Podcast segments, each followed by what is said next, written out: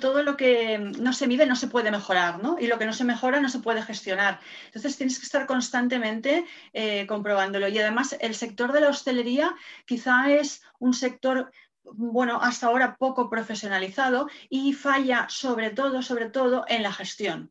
Es en lo que falla, pero el volumen más elevado de, la restauración y de la hostelería. Eh, son, somos muy buenos entendiendo al cliente, somos muy buenos somos muy buenos en cocina, en sala, pero fallamos en la gestión. Hola, soy Malcolm Barrantes y estás escuchando Tenedor Digital, el podcast de la comunidad gastronómica deseosa de aumentar las ventas con marketing digital. En esta ocasión nos acompaña Lola, una especialista en gestión que nos va a dar algunas fórmulas que debes estar controlando para mejorar las finanzas de tu negocio.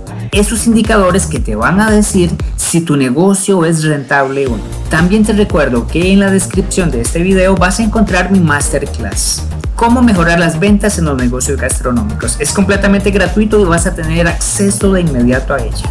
Sin más, iniciemos con el episodio de esta semana. Hoy tengo una gran invitada. Lola nos acompaña desde España. Lola Dolores.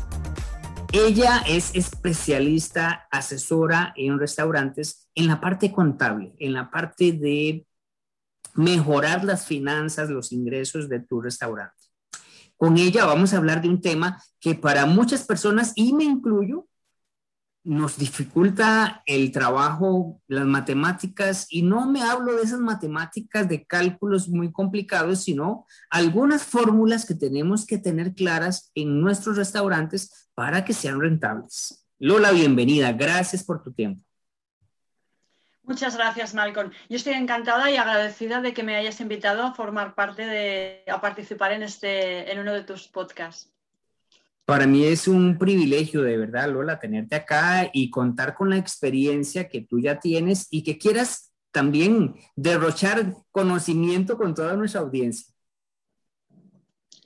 Lola, empecemos. No quiero extender este tema y quiero que, que, haya mucho valor. Lola, mira, este, el tema contable siempre es dificultoso, el tema de finanzas, el tema de los controles, y cuando nos hablan de KPIs, vaya, algunos sudamos tacacos, como decimos aquí en Latinoamérica.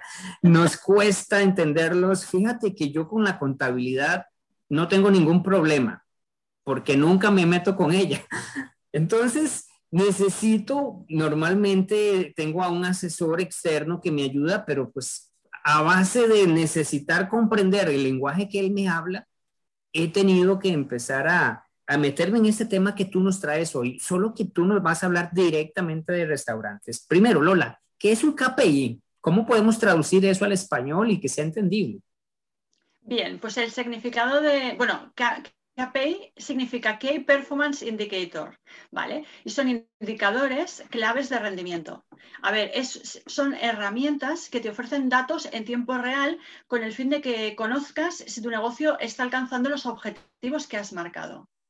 Se trata de, bueno, marcarte tus objetivos y luego medirlos y ver, ir comprobando si estás obteniendo los resultados que te habías eh, marcado es algo que tienes que hacer constantemente porque todo lo que tienes que, tienes que estar constantemente midiendo y, eh, valorando si eh, se cumplen esos objetivos para ir mejorando. Fíjate que ese, eh, eso que nos estás indicando es necesario, como tú ya dices, en cualquiera de las ramas de un negocio, indistintamente si es un restaurante o si es la parte física del restaurante con toda su logística e incluso en la parte digital, que es en la que yo me enfoco con más frecuencia.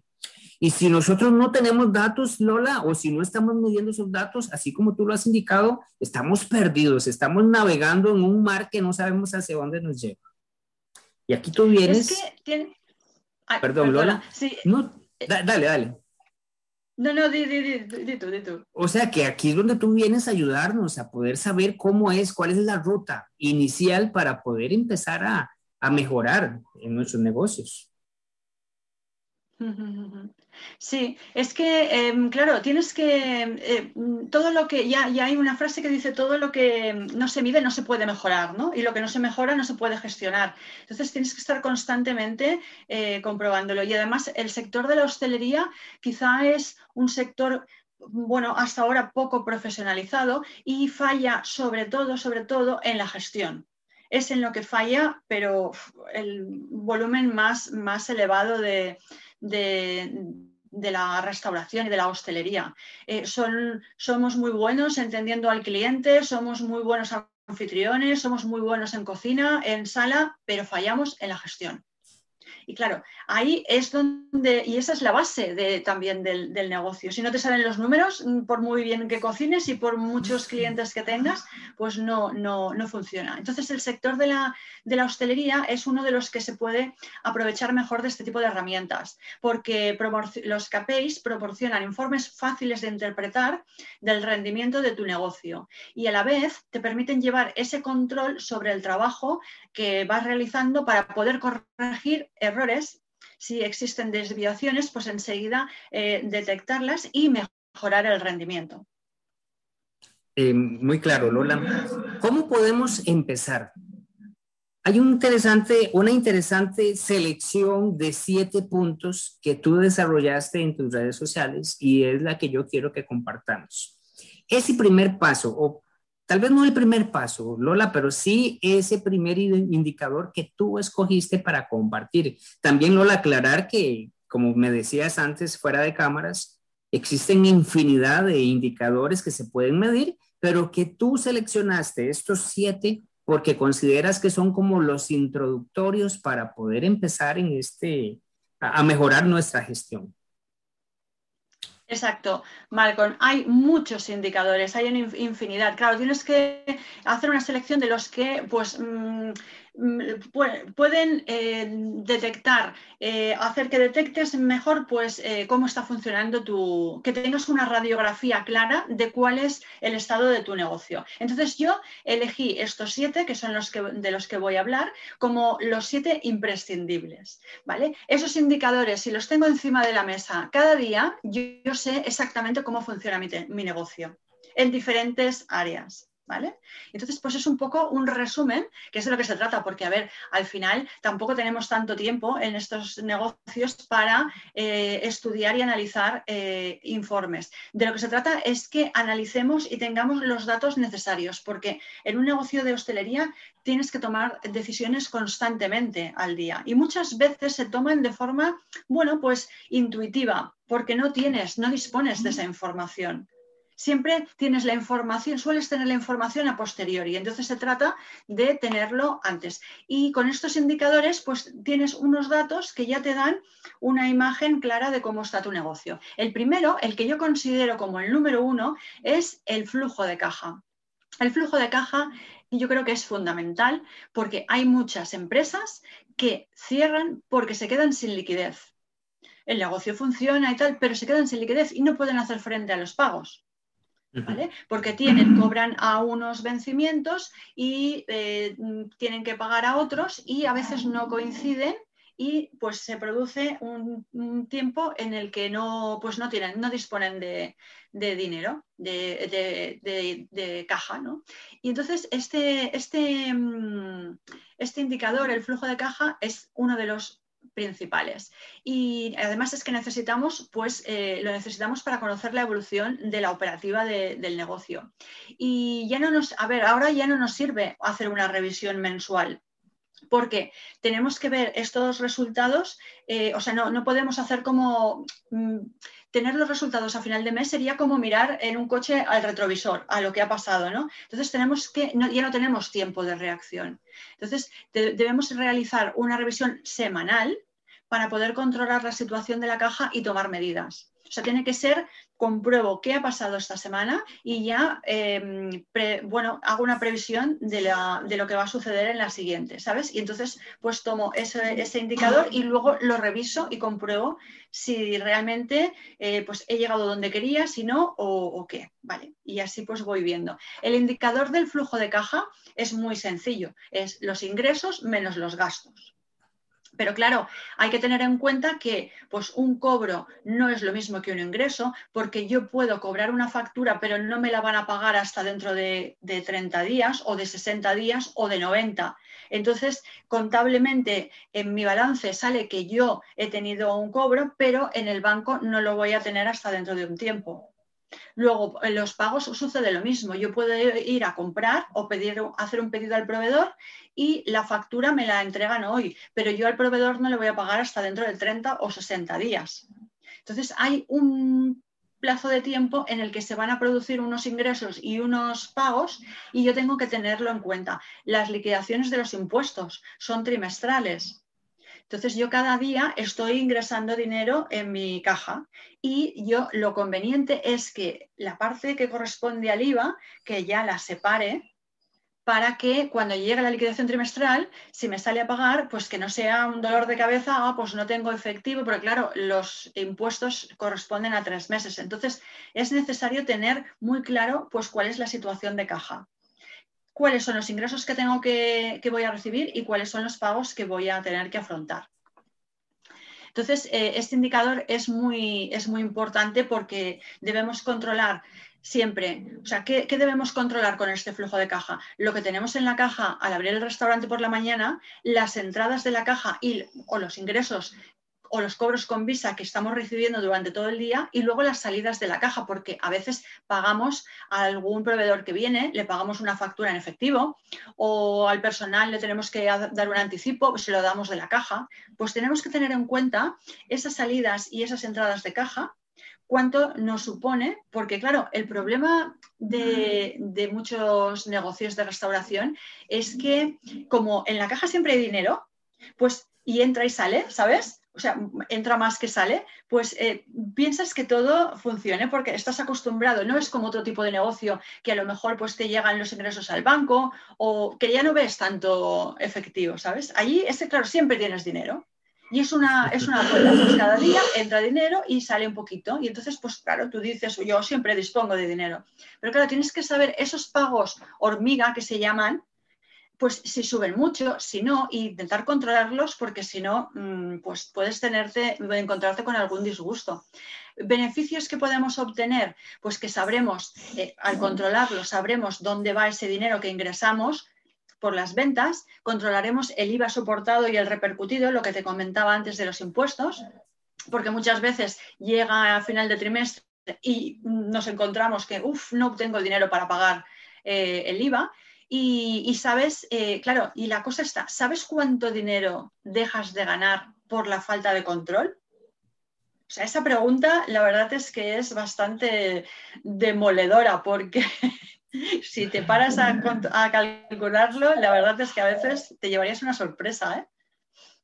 Me imagino que sí, Lola. Y aparte, Lola, que el tener claridad en cómo es que estás trabajando toda esta parte de los ingresos y de los gastos, te empiezas a dar cuenta de que hay gastos que son constantes, te vas a dar cuenta también de que hay gastos que son imprevistos. Y según le escuchaba yo a un, a un este, especialista en finanzas, decía, se vuelve imprevisto cuando tú nunca eh, lo has identificado, pero si tú previamente identificaste un fondo para poder tener en cuenta esas situaciones, puede ser que no te vaya tan mal. Aquí estoy hablando un poco más de finanzas personales, pero estoy casi seguro que esto se puede aplicar a, a la finanza de un restaurante, ¿verdad? Sí, sí, sí, totalmente. Claro, en un restaurante o en cualquier tipo de negocio debes eh, pues tener una previsión mayor, porque claro, tampoco puedes ir pagando, eh, tienes que ver, controlar. O sea, lo que tienes es que tener claro en qué gastas el dinero. Y una vez que lo tienes eh, claro, identificado, porque a veces son importes pequeños, pero muchos importes pequeños, pues eh, nos sorprendemos, ¿eh? Te digo y que te aseguro que nos sorprendemos cuando los sumamos todos. Sí, sí, sí, definitivamente. Este, Lola, nuestro tiempo es reducido. Este tema, solo este KPI, da para mucho contenido adicional, pero quiero pasar al siguiente. Necesito pasar al siguiente. El siguiente que pues tengo en lista es, a ver si te parece, costes de materia prima. Sí, estos son todos los gastos que debe hacer frente el restaurante para elaborar la comida y la bebida. ¿Vale? Estamos hablando de un restaurante, pues todos esos, esos, gastos son los costes de materias primas. Controlar este tipo de costes es en principio sencillo. Tenemos un inventario inicial, añadimos los productos que hemos comprado y le restamos lo que nos queda en el almacén, que sería nuestro inventario final.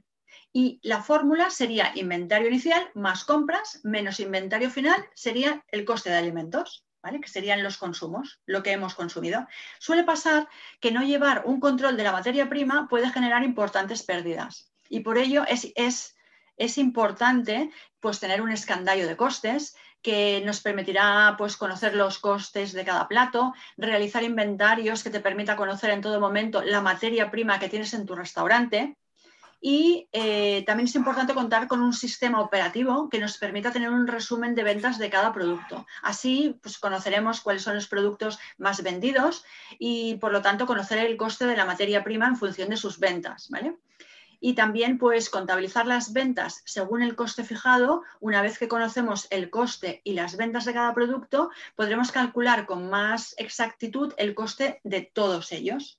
Por ejemplo, si un mes hemos vendido pues 200 brochetas y el coste de la materia prima es de 2 euros por cada brocheta, pues sabremos que el coste total de las 200 brochetas son 400 euros. O sea, eh, todo em, gira en torno de que tengamos ese control de, lo que, de nuestros números, ¿no? Lola, fíjate que mientras estabas mencionando toda esta información, no podía evitar ubicarme en el contexto latinoamericano donde hay mucho emprendedor gastronómico, no necesariamente restaurantero. mi cuenta es muy seguida por ese tipo de, de personas. Y fíjate que en Latinoamérica es muy dado de que tú haces algo, de que tú produces, tienes un producto, lo fabricas en tu casa de forma casera y lo vendes y no tienes ni siquiera el, dato de cuánto te está costando esa materia prima, cuánto te está costando el producir ese este producto. Y no necesariamente, es que hablabas de escandallo y estoy seguro que muchos emprendedores ni siquiera saben qué es eso. Y cuando hacen, eh, me voy al caso muy frecuente, los venezolanos aquí en nuestro país, Costa Rica, haciendo empanadas, haciendo pequeños y ahora unos más grandes que otros y entonces el precio al final es el mismo y no saben siquiera de cómo deberían estar creando ese o cuáles deberían ser los ingredientes medidos para no estar haciendo, teniendo pérdidas. ¿Podrías mencionar un poquito más sobre el, término escandallo? Sí, el escandallo es valorar el coste del plato, conocer ese coste. Eh, bueno, tienes que conocer todos los ingredientes que entran en ese, plato y luego pues valorarlos. Pues si lleva 200 eh, gramos de, de la carne que sea, pues tienes que eh, calcular cuánto cuesta eso. O sea, saber conocer el coste de ese plato. Eso es imprescindible porque en base a ese precio del coste del plato, puedes aplicar el precio de venta. Si no, ¿de qué, ¿en qué te basas? En la competencia, que es lo que hacen muchos ¿eh? también. Sí, sí. Lola, pero es que, es que aquí das datos muy importantes y trascendentales a para mi forma de ver la situación, porque aquí latino, eh, voy de nuevo al ejemplo, te, te va a decir, ponerle un poco más de salsa y la persona le pone más salsa eh, ponerle más repollo. Repollo, no sé si ustedes lo llaman igual, pero a veces aquí en Costa Rica a una empanada la parten, le meten este eh, repollo y entre más repollo tengas, más sabroso y más salsa y pues ahí lo pides y el costo es el mismo. Entonces, ¿qué sucede? Que aumentaste el, costo de, perdón, el, precio es el mismo, aumentaste el costo, pero estás recibiendo menos dinero o menos diferencia. Claro, claro, claro. Es que la diferencia es la rentabilidad, es el dinero que va a tu bolsillo. Entonces, a ver, una cosa es que tú digas, bueno, yo quiero quedar muy bien y quiero eh, tener un margen más pequeño y, bueno, pues ofrecer mejor calidad, más cantidad, ¿vale? De acuerdo. Pero que tú seas consciente de lo que te estás, eh, lo que te está costando ese plato. Y lo bueno es que salgan todos los platos iguales independientemente de que hoy el cocinero tenga su día de fiesta y esté haciéndolo el ayudante o que se haya enfadado o que se haya ido o lo que sea. Los platos tienen que salir siempre igual, con las mismas raciones, con las mismas cantidades. porque siempre tienes el mismo precio de venta, sino que pasará que unos días estás ganando más y otros estás ganando menos. Y depende, a veces te encuentras que hay platos que tienen muy poco margen y con que tú aún le, subas las raciones, lo que, está, lo que puedes estar es vendiendo el plato y no ganando nada. Eso también sucede. Sí. Es importante que tú conozcas, la, tengas la información y luego con esa información tú haces lo que tú prefieras, porque es tu negocio, pero que tú controles tus números. Muy bien, sí, sí, excelente. Lola, de nuevo el tiempo apremia y quiero pasar al siguiente tema. Costes de producción. Bien, estos son los costes que se generan durante el proceso en el que se transforman las materias primas en productos terminados, ¿vale? Que es la mano de obra. ¿Vale? Eh, pues la mano de obra del cocinero, del camarero, el que intervenga en ese, porque puede ser un plato, puede ser un cóctel, puede ser una, una consumición, ¿no? Entonces ahí están todos esos, eh, todos esos gastos. Los de, eh, bueno, el tiempo que se tarda en elaborar esto y además el resto de gastos pues que intervienen como los suministros, la luz, el gas, el agua, todos, todos esos eh, importes forman parte de los costes de producción. Y el indicador lo obtendríamos, este, este KPI lo obtendríamos al sumar el coste de las materias primas más el trabajo. Ese sería el coste de producción. ¿Vale? Ese está bastante claro y me gustaría pasemos al siguiente, porque aquí e, en ese sí quiero conversar un poco más contigo. Tengo más contenido para poder conversar. Ticket promedio. Ticket promedio, número cuatro. Este, sí, este también se llama Average Spending Power y es uno de los datos que más información nos revela porque mide la relación entre las ventas de alimentos y bebidas y la cantidad de cubiertos servidos. ¿vale? Se puede calcular por periodos de servicio, por días, por empleados, como tú prefieras. Por ejemplo, voy a poner un ejemplo y así se ve más claro. Si los ingresos de comida de un mes son de 10.000 euros y los cubiertos servidos ese mes son, han sido 500, el gasto medio de alimentos es de 20 euros por persona. ¿Vale? O sea, el total de ventas dividido entre los cubiertos. Entonces, ¿qué información nos ofrece este ticket medio? Pues nos permite fijar el precio medio de oferta. O sea, podemos eh, decir, pues si tenemos que eh, la media de nuestras consumiciones, de las consumiciones de los clientes son, mm, son, de un valor de 20 euros, pues podemos crear menús de oferta de 20 euros porque ya sabemos que nos, los, venderemos bien. Luego, si analizamos por, hora, por horas de servicio, pues podemos crear productos para aumentar las ventas, como packs de comida y bebida durante los happy hours, por ejemplo, o sea, en momentos concretos. Luego también nos permite saber quiénes son los empleados que más venden. O, o, los que más productos recomiendan fuera de carta, que eso es muy importante también. Claro, el ticket medio puede influir mucho, se puede hacer mucho para que suba ofreciendo más postres, ofreciendo eh, aperitivos al principio, ofreciendo la copa de después. Ahora que el ocio nocturno pues está bastante, bueno, está cerrado, no, no, no, los establecimientos no, puede, no, están funcionando, pues eh, ahora se, eh, muchos restaurantes le ofrecen después de la cena pues un cóctel. ¿Por qué? Porque no se lo pueden ir a tomar a ningún sitio. Pues eso hace subir el ticket medio o una segunda consumición. O sea, hay una serie de, de cosas que, de datos que, hacen que, pueda subir el ticket medio.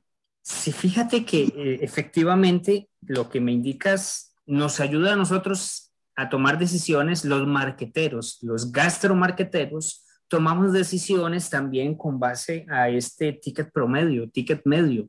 Lola, porque esa información para nosotros es valiosa para poder eh, generar algunas estrategias, como tú indicas, para subir ese ticket tomando en cuenta, eh, como tú ya lo, lo, explicaste claramente, que esta información se calcula eh, por un periodo de tiempo y que nuestra función puede ser ayudar a mejorar ese ticket promedio. Si los restaurantes tienen sitio web o una forma de, de pago en línea, es mucho más sencillo porque en el momento en el que la persona ordenó un producto y está a punto de pagar, le puede surgir una oferta de, cross-sell o de upsell, o sea, una oferta cruzada o una oferta de, aumentar la cantidad de producto y este, a un bajo costo de este, percibido por el cliente para aumentar ese ticket promedio. Entonces, medios digitales es muy factible también poder hacerlo. Ahora, ¿qué sucede, Lola? Lamentablemente no todos los restaurantes, los negocios gastronómicos cuentan con estas plataformas que nos permiten a nosotros jugar con estas estrategias. Lola. Pero ya ves que son estrategias muy útiles y además eh, indispensables. Es cierto, Lola, sí, cuando las personas comprenden ese beneficio de poder ir aumentando este eh, ticket medio, se, asombran. Claro, tiene que haber una inversión en la parte digital, Lola, para poder ir llegando a esos niveles en donde ya podemos este, lograr, lograr tener herramientas. O sea, en marketing digital necesitamos datos, necesitamos herramientas. Y si el restaurante está iniciando, pues no va a haber un retorno de esa inversión rápidamente, pero sí se puede. Lola, punto número 5 de estos KPIs que me has indicado. Mira, te decía ahora, mira, no sé cómo pronunciarlo, ya me indicaste, es el REPASH. sí, eh, aquí estoy exponiéndome. Sí, el REPASH es el Revenue per Available Seat Hour. Significa que las ventas eh, de comidas conseguidas durante un tiempo determinado entre los asientos disponibles. Vale, esto se utiliza para conocer cuáles son los tramos horarios de mayor o menor afluencia de comensales y en consecuencia pues tomar las medidas necesarias pues para reestructurar la plantilla, promover acciones para atraer a nuevos clientes, etcétera. Además, se calcularán todos los días de la semana en las que se vende más, que no quiere decir que el beneficio sea necesariamente superior, porque a veces vendemos mucho y pensamos que estamos ganando mucho y, eh, sucede en ocasiones que no es así, no es proporcional. Entonces, la fórmula para calcular este indicador o este KPI es ingresos por hora dividido entre el número de asientos por hora es igual al REPASH.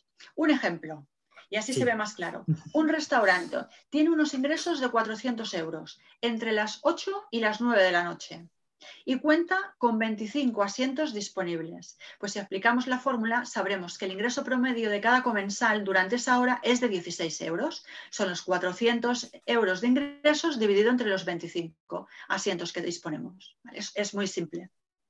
Pero bueno, ya es otro indicador más que tenemos. Y eso es para momentos concretos. Sí, Lola, y le veo mucha aplicación. Bueno, todos los indicadores que hemos dicho nos permiten tomar decisiones como tú indicabas y tú mencionabas, o sea, esto nos puede ayudar a gestionar mejor el personal, a gestionar mejor los horarios. Eh, es que a un cliente le pasó recientemente que pues haciendo su análisis se dio cuenta que tenía mucho personal en una franja de horario en donde no llegaban muchas personas y pues simplemente ajustó sus, los horarios del personal y entonces sí, efectivamente, ya donde menos estaba vendiendo había, no había tanta necesidad de personal y ajustó a, otras horas que sí tenían mucho, mucha afluencia de clientes.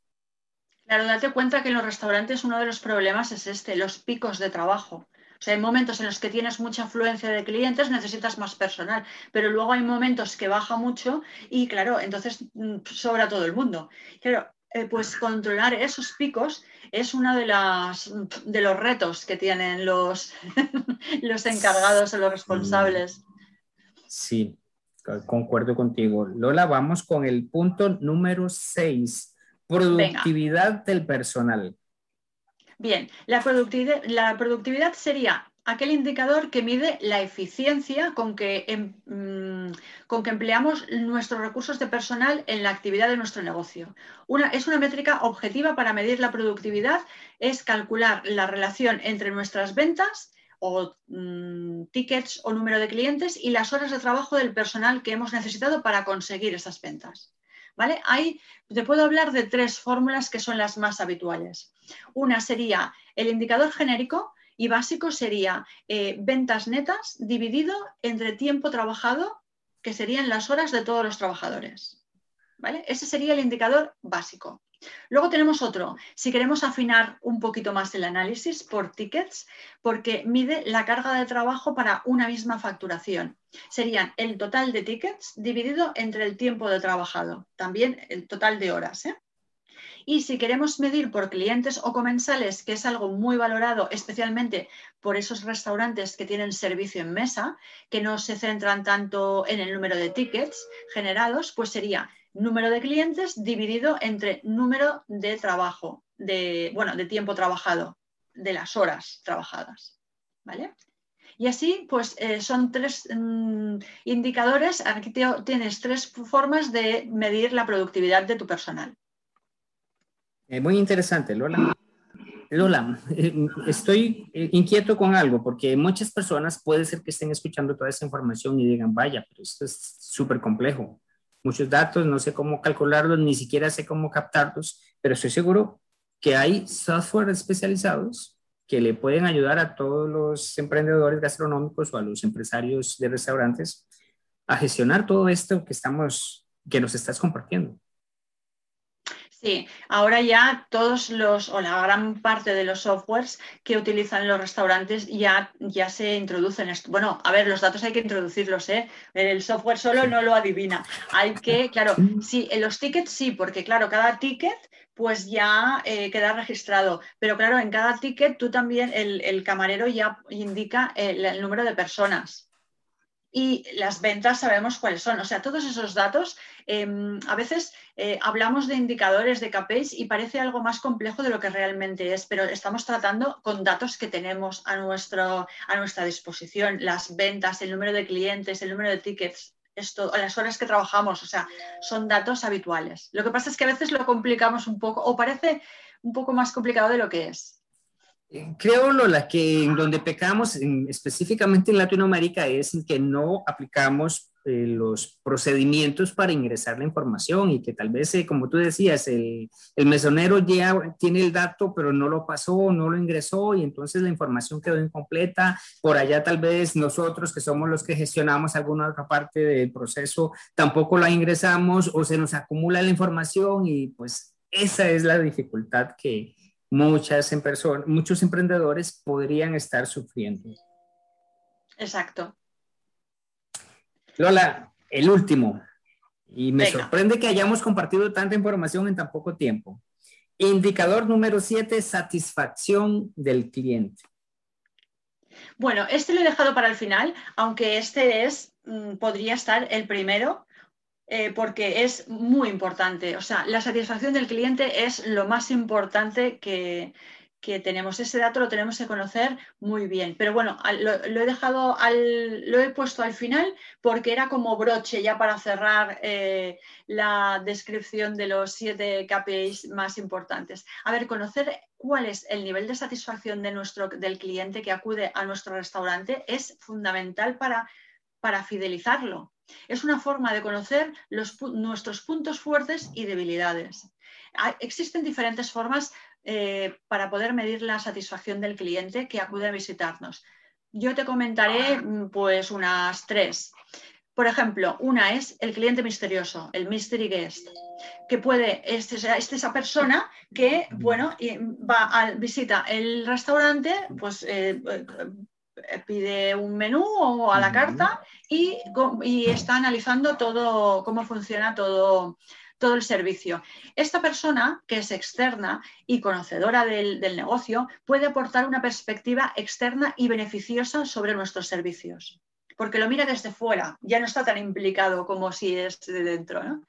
Otra segunda opción sería pues monitorizar las redes sociales y las plataformas online. Las redes sociales se han convertido en el nuevo boca a boca. Debemos tener siempre en cuenta la reputación online de nuestros restaurantes. Los clientes utilizan estos medios para dejar sus opiniones, las buenas y las malas. y claro, así que tenemos que practicar la escucha activa de, de ellas, de las dos, porque así conoceremos cuáles son nuestras carencias y cuáles son nuestras virtudes. Y luego, por último, están las encuestas. Las encuestas además nos permiten conocer el grado de satisfacción en aspectos más concretos y más específicos, porque podemos crear encuestas en los stories de Instagram, por ejemplo, o en, Facebook sobre aspectos concretos del negocio y muy accesibles para la comunidad de followers que tenga, porque están a disposición de todo. Y ahí conocemos datos más concretos en lo que nosotros queramos profundizar. Sí, Lola, en ese sentido, yo he comentado que hay muchos negocios, muchos empresarios que ni siquiera se dan cuenta que los comensales están dejando su opinión en Google My Business, en TripAdvisor, en otras eh, plataformas semejantes y ya otros comensales toman decisión de ir a ese restaurante o de no ir a ese restaurante por las valoraciones. Yo lo hago con frecuencia. Yo ingreso a Google y si quiero ir a un restaurante y que no conozco, veo cuáles fueron las puntuaciones recientes, cuáles son las valoraciones, los comentarios y depende de qué esté viendo yo por ahí, decido si voy o no. Y el restaurantero probablemente ni se dio cuenta. Entonces hay que estar monitoreando, así como lo indicas tú. Un pues ahí están los, los siete imprescindibles. Exactamente, sí. Este, Lola, vaya, me has dejado con la boca abierta. Es un contenido que me han estado pidiendo ya las personas querían escuchar un poco sobre gestión de restaurantes y gracias por ser la primera invitada en venir a hablarnos de estos indicadores que muchas veces nos asustan porque no los comprendemos, pero creo que ya ha quedado bastante claro. Y si una persona, si alguno de los que está escuchando tanto en Facebook, perdón, en, YouTube como en el podcast de Spotify, quiere contactarte para profundizar un poco más en esta información, ¿cómo te encuentran? ¿Cómo pueden contactarte? Bueno, yo donde tengo, donde tengo más actividades en Instagram, aunque estoy en todas las redes sociales, pero bueno, en Instagram me pueden localizar, es eh, arroba Lola Ruiz guion bajo consulting. ¿Vale? Lola Ruiz todo junto, guion bajo consulting. Ahí me encontrarán. Y de allí, eh, a través del, link, del Linktree, pueden acceder pues tanto a mi blog como al resto de, de redes sociales. ¿vale? Bueno, en el blog también pueden ir a, a, todas las, a todos los puntos. Estoy en LinkedIn, estoy en, también, bueno, en LinkedIn estoy como Lola Ruiz, pero en el resto es Lola Ruiz Consulting. En Facebook también, tengo mi canal de YouTube, que lo estoy organizando ahora, he empezado hace poco, tengo muy poca información todavía. La red social que más trabajo es, es Instagram. Ahora también estoy en, en Clubhouse. Por cierto, ¿tú estás en Clubhouse? Fíjate que todavía no tengo la aplicación. Ya escuché por ahí que ya están este, a punto de lanzarla para Android, así que estoy, estoy, esperando, estoy esperando para pues poder en cuanto, en cuanto puedas acceder, te vienes a nuestras salas, que tenemos dos salas fijas los lunes y los miércoles, y los lunes está más dedicado a gestión y el, y el miércoles al resto de temas de restaurante. Genial. Por ahí voy a estar apenas pueda. Muy Lola, agradecerte nuevamente, invitar a las personas otra vez a que te sigan, a que te encuentren en tu canal de YouTube, en tu canal de, en tus redes sociales, en Facebook, en Instagram, en LinkedIn, también he visto que compartes contenido por ahí. Y pues gracias Lola por tu tiempo, por el conocimiento y espero que no sea la última vez que te podamos ver y escuchar por este canal, que es tu casa también. Muchas gracias, Malcolm. Yo soy muy agradecida que me hayas invitado y encantadísima. Y, para, y cuando quieras, pues volvemos a, a colaborar. Un abrazo, Lola. Muchas gracias. Gracias a todas las personas que han estado conectados, escuchando o viendo este video. Les recuerdo que cada semana tenemos un invitado, así como Lola, que viene con conocimiento fresco, con conocimiento que necesitas aplicar a tu negocio gastronómico, a tu emprendimiento, para mejorar finanzas, ventas, lo que estés necesitando. Nuevamente, todos los lunes, un episodio nuevo. Así que nos escuchamos y nos vemos la próxima semana. Gracias por escuchar un episodio del podcast Tenedor Digital. Como agradecimiento quiero darte un regalo. Los gastromarketers siempre estamos buscando formas para aumentar las ventas. Es por eso que quiero darte acceso a mi masterclass, El secreto para aumentar las ventas de los negocios gastronómicos. En ella te comparto las estrategias digitales que estamos aplicando de forma exitosa con nuestros clientes. Para descargarla visita malcombarrantes.com diagonal masterclass y obtén de forma inmediata este contenido. Nos vemos en el siguiente episodio.